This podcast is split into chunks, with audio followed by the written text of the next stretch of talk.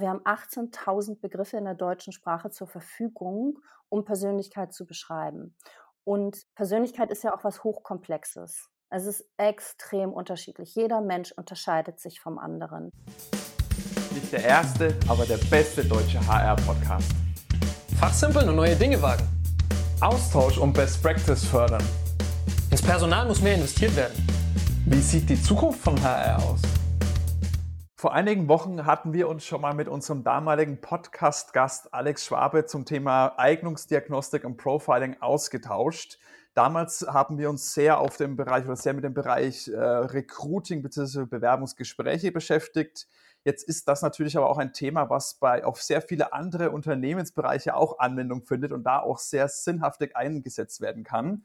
Und genau darüber möchten wir uns in, mit in dieser heutigen Folge unterhalten. Und neben meinem äh, Hosting-Partner, dem Manuel, haben wir auch diese Woche wieder einen tollen Podcast-Gast. Und zwar ist das äh, Jennifer Frotscher. Sie ist Expertin für Diagnostik, Assessments, Potenzialanalysen und auch CEO und Founder von der Peets GmbH. An dieser Stelle nochmal ein herzliches Willkommen, Jennifer. Vielleicht kannst du dich mal ganz kurz vorstellen und uns ein bisschen erzählen, was ihr denn auch genau so alles macht. Ja, sehr gern. Danke für die Einladung zu diesem Podcast.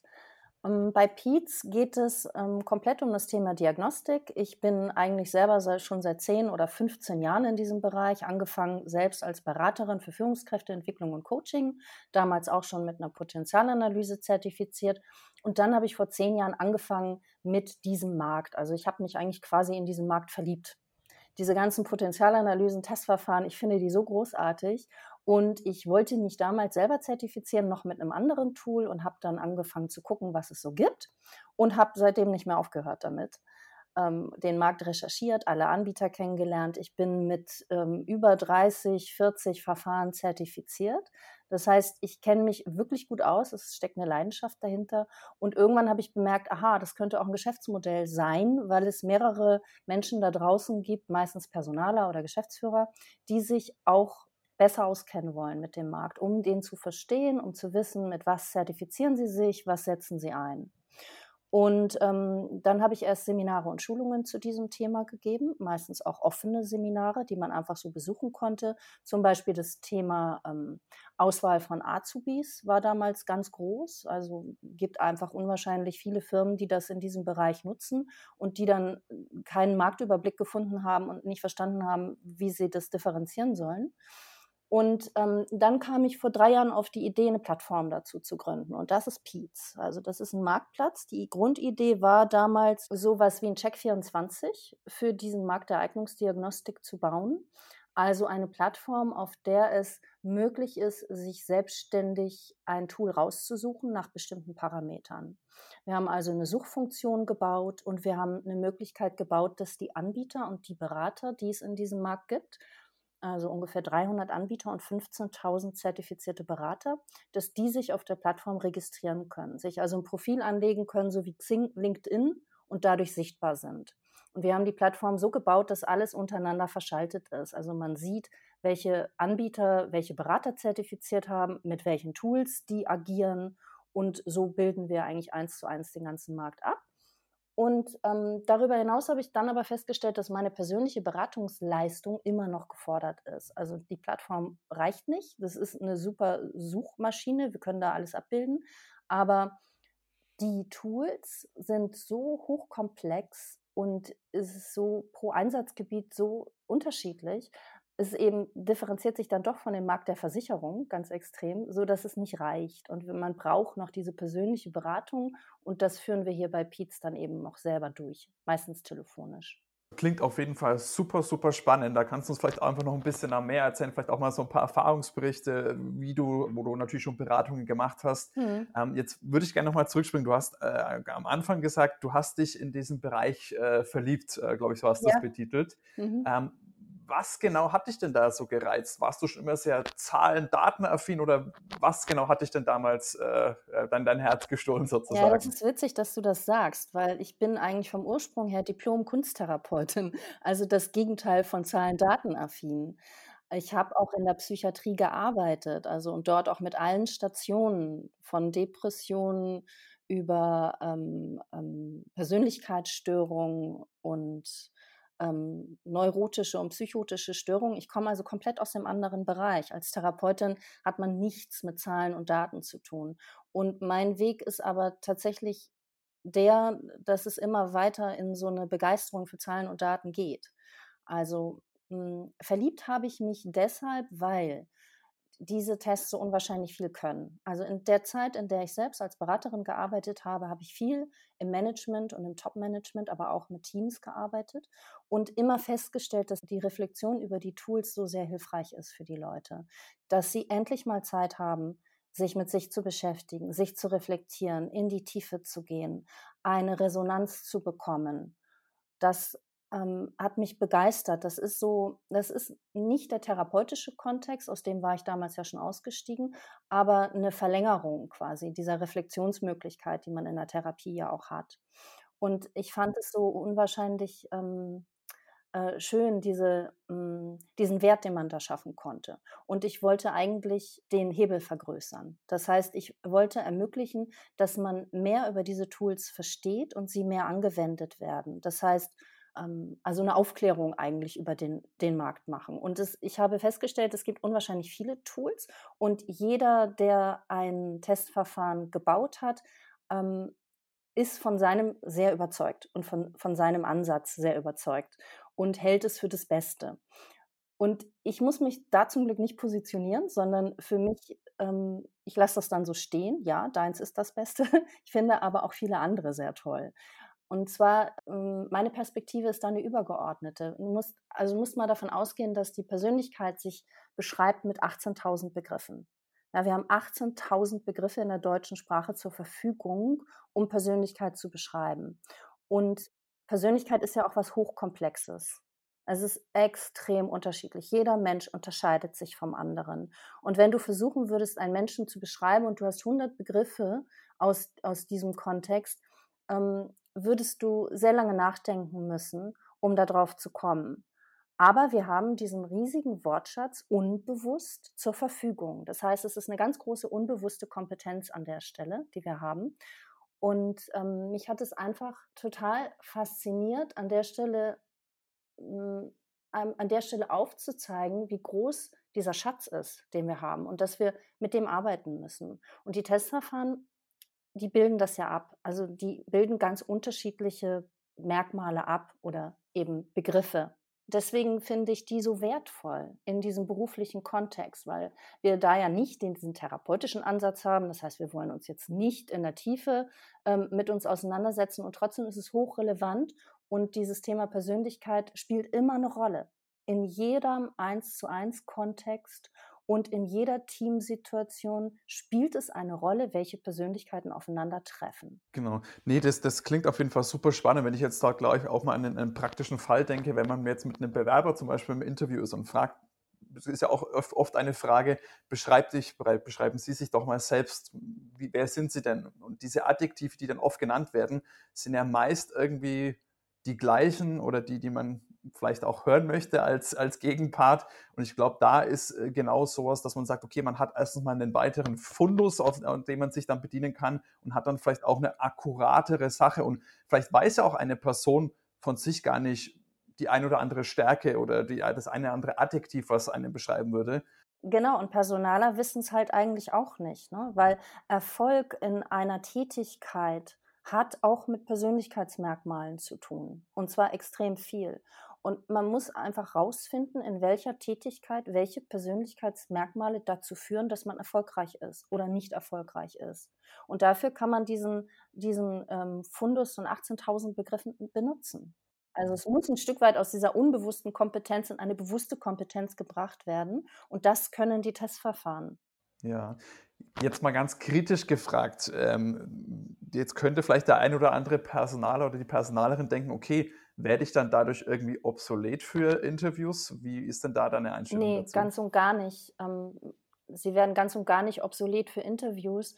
Sie strukturieren nur ihre Vorgehensweise und kommen auch ein Stück weit aus ihrer unbewussten Projektion raus. Also wir reagieren ja extrem unbewusst auf unsere Gegenüber. Wir sind immer unterschiedlich. Wir reagieren immer unterschiedlich und wir haben die unterschiedlichsten Empfindungen und Gedanken zu unserem Gegenüber. Und die sind aber in so einem Kontext eines Auswahlgespräches ja nicht wirklich relevant, sondern da muss ich ja einen übergeordneten Blickwinkel haben, einen übergeordneten Kontext, nämlich passt derjenige zum Team, passt er zum Unternehmen, ähm, welche, welche Fähigkeiten und Kompetenzen und Merkmale hat er genau. Das heißt, meine Reaktion auf den, auf den Bewerber ist an der Stelle nicht so relevant. Und die Verfahren und eine strukturierte Vorgehensweise ermöglichen, dass diese Projektionsmechanismen in den Hintergrund treten. Ich habe einen Leitfaden, an dem ich mich, an dem ich mich orientieren kann. Ja, ja, es ist spannend. Wie gesagt, das ist, ich höre da bloß schon den einen oder anderen sagen, ja, hm, so ein bisschen die Angst vor Neuem, ja. das ist ja auch oft so äh, begründet, dass man sagt, okay, irgendwie werde ich dazu, dadurch etwas nee, nee. überflüssig. Also, Aber auf jeden Fall spannende das, man Einschätzung. Man muss sich das so vorstellen. Ähm, also die Verfahren oder das Verfahren an sich, das eignungsdiagnostische Verfahren, strukturiert den Kontext.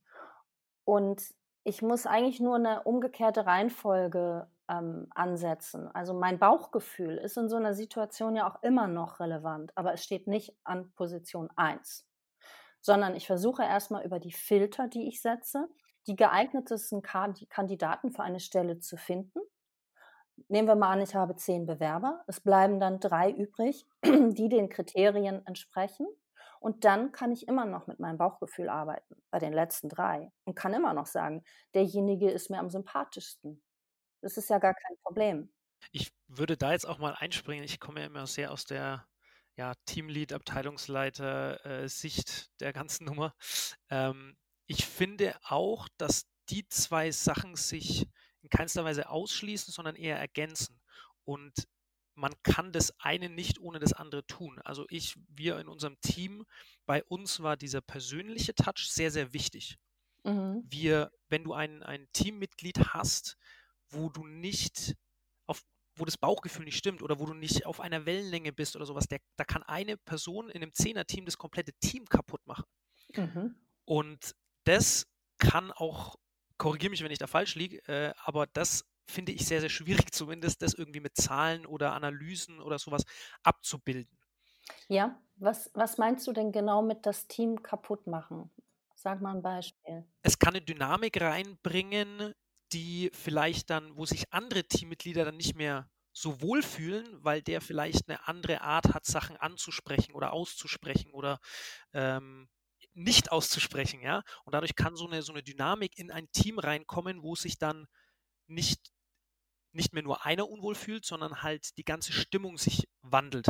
Und dann die, wie gesagt, diese Atmosphäre sich ändert und dann das Team einfach zerbricht. Und das kann, also das finde ich sehr schwierig, da muss es einfach auf menschlicher Ebene funktionieren und passen, dass man sich einfach versteht, dass man sich auch Sachen sagen kann, auch kritisch sagen kann und das muss aber passen. Ja, ja und, und selbst das lässt sich eigentlich über Diagnostik abbilden. Okay.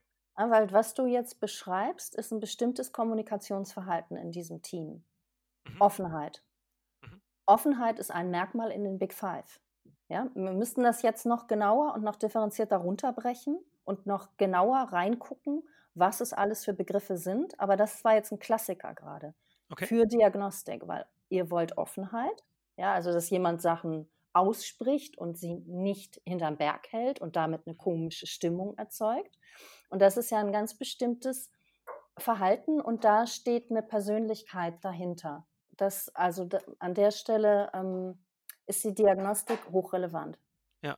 Geht ihr dann da, äh, gehen wir mal ein bisschen tiefer rein, finde ich super interessant jetzt gerade, ähm, geht ihr dann da so vor, dass ihr auch äh, oder diese Tools ähm, in, inspizieren oder, oder testen die dann auch das Team, welche Wörter da benutzt werden, wie man kommuniziert?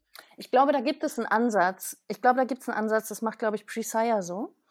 Ähm, da bin ich aber nicht so involviert, weil die auf wissenschaftlicher Ebene immer noch kritisch gesehen worden sind. Und ich dachte, ich warte das einfach mal ab, bis die mit ihrer Datenlage so weit sind, dass man das wirklich gut nutzen kann.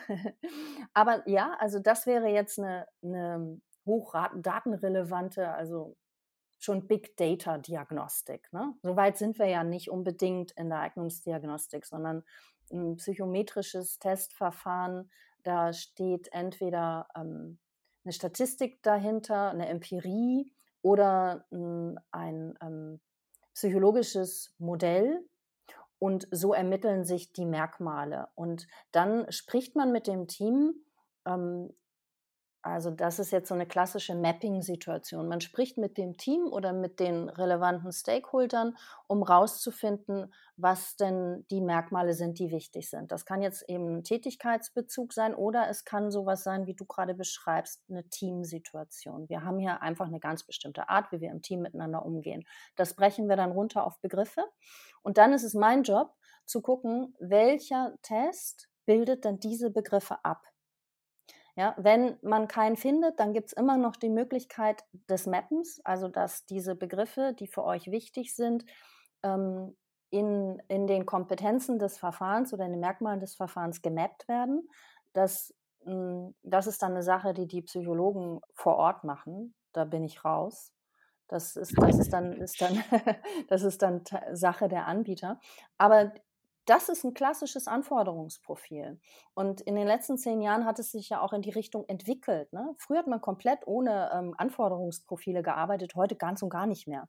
Heute guckt man tatsächlich genau, was, worum geht es eigentlich und welche Merkmale wollen wir beschreiben. Genau, was dann auch wieder diese, diese Struktur liefert, die du angesprochen hast, dass man sich das erstmal überhaupt bewusst wird und bewusst wird, auf was man bei den Leuten achten muss, sei es jetzt Bewerber oder auch im Team, was sich da für Dynamiken entwickeln, wie die einzelne Personen vielleicht auch, äh, das ist ja so ein bisschen die andere Schiene, die man, es bezieht sich ja nicht nur auf Bewerbermanagement oder Kandidatenauswahl, Azubi-Auswahl, sondern das kann man ja auch im bestehenden Team gucken, wie entwickeln sich Leute weiter und in welche ja. Richtung müssen wir den einen oder anderen vielleicht ein bisschen schieben für zu seinem eigenen Wohl und solche Sachen, dass man, dass man da so eine Struktur und eine Basis schafft, auf der man dann aufbauen kann. Ja, genau. Oder überhaupt ein Kommunikationstraining innerhalb des Teams. Ne? Dass man, dass man das, also das Tool und die Merkmale, die es misst, als eine Basis, als eine Grundlage nimmt. Man verständigt sich auf diese Begriffe und dann, jetzt kommt diese Schubladengeschichte, ne, die ja eigentlich nicht so beliebt ist. Und dann sagt man ja, du bist eher so und du bist eher so. Das ist mal so die ganz einfache, rudimentäre Form. Das bezeichne ich nicht als Eignungsdiagnostik. So, das ist irgendwas anderes. Das kann man machen. Ja, das macht auch Spaß. Aber es birgt eben auch die Gefahr dieser Schubladensituation. Ne? Genau. Ich meine, Schubladen, äh, du hast ja, hast ja, auch schon gesagt, das ist äh, sehr negativ konnotiert, die ganze Nummer. Äh, trotzdem hilft sie natürlich auch. Es gibt einen Grund, warum es diese Schubladennummer ja. überhaupt gibt. Sie vereinfacht sehr, sehr viel. Sag das mal den Wissenschaftlern. Ja, ja, ja ich weiß. Ist, da kann man sich stundenlang drüber unterhalten, glaube ich, auch mit denen. Ähm, Genau, ähm, aber das, es bietet eben diese Basis, dass man sagt, okay, äh, mit, anhand dieser Schubladen fange ich an und jetzt gehe ich dann ins Detail und da kommt dann diese persönliche Note mit rein, vielleicht dieses äh, Bauchgefühl, was wir vorhin angesprochen haben. Das finde ich einen ganz schönen äh, Gedankengang, wie man auch darüber nachdenken kann. Jetzt haben wir ja schon ein bisschen detaillierter gesprochen. Ich würde da gerne noch mal einen Schritt zurückgehen. Und zwar, wir hatten uns ja damals mit dem äh, Alex Schwabe schon mal gerade im Bereich äh, Bewerbungsgespräche, Recruiting und Diagnostik ausgetauscht. Wie sieht es denn aus? In welchen Bereichen kann man denn Diagnostik im Unternehmen überall einsetzen? Also eigentlich überall, von der Auswahl, also Recruiting bis hin zum Austritt. Ähm, es sind ja Selbstbeschreibungsfragebögen und Leistungstests. Ne? Also die Selbstbeschreibungsfragebögen, das ist so der Bereich, wo es um die Persönlichkeit geht und bei Leistung geht es eher so um kognitive Leistungsmerkmale oder um Intelligenz.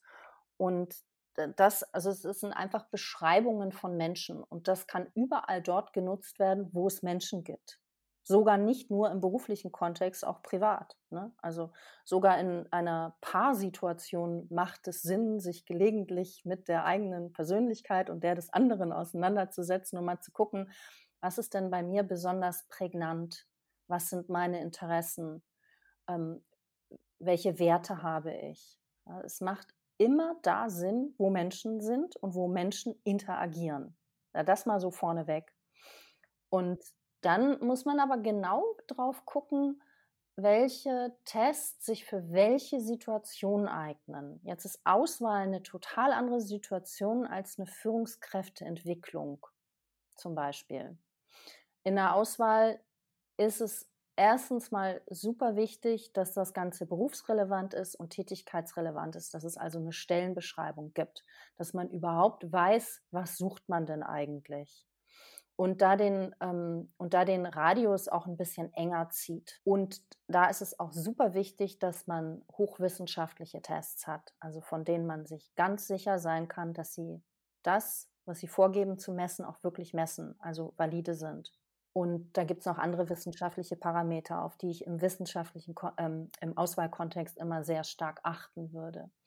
Und, und eine Führungskräfteentwicklung, da kann das sein, dass man auf ganz andere hm, Merkmale Wert legt, ganz andere Ziele definiert, ein ganz anderes Setting kreiert. Aber letzten Endes kann man die Diagnostik überall einsetzen. Wie ihr es von uns gewohnt seid, möchten wir natürlich auch diese Folge in einem verdaulichen Format behalten. Damit ist das jetzt Teil 1 der Unterhaltung mit Jennifer zum Thema übergeordnete Eignungsdiagnostik. Teil 2 bekommt ihr natürlich in der nächsten Folge. Wenn euch das jetzt gefallen hat, dann könnt ihr uns natürlich auch direkt auf der Streaming-Plattform eurer Wahl abonnieren, sodass ihr immer direkt benachrichtigt werdet, wann die nächste bzw. auch der Teil 2 mit Jennifer online kommt. In diesem Sinne, macht's gut. Bis dahin. Ciao, ciao.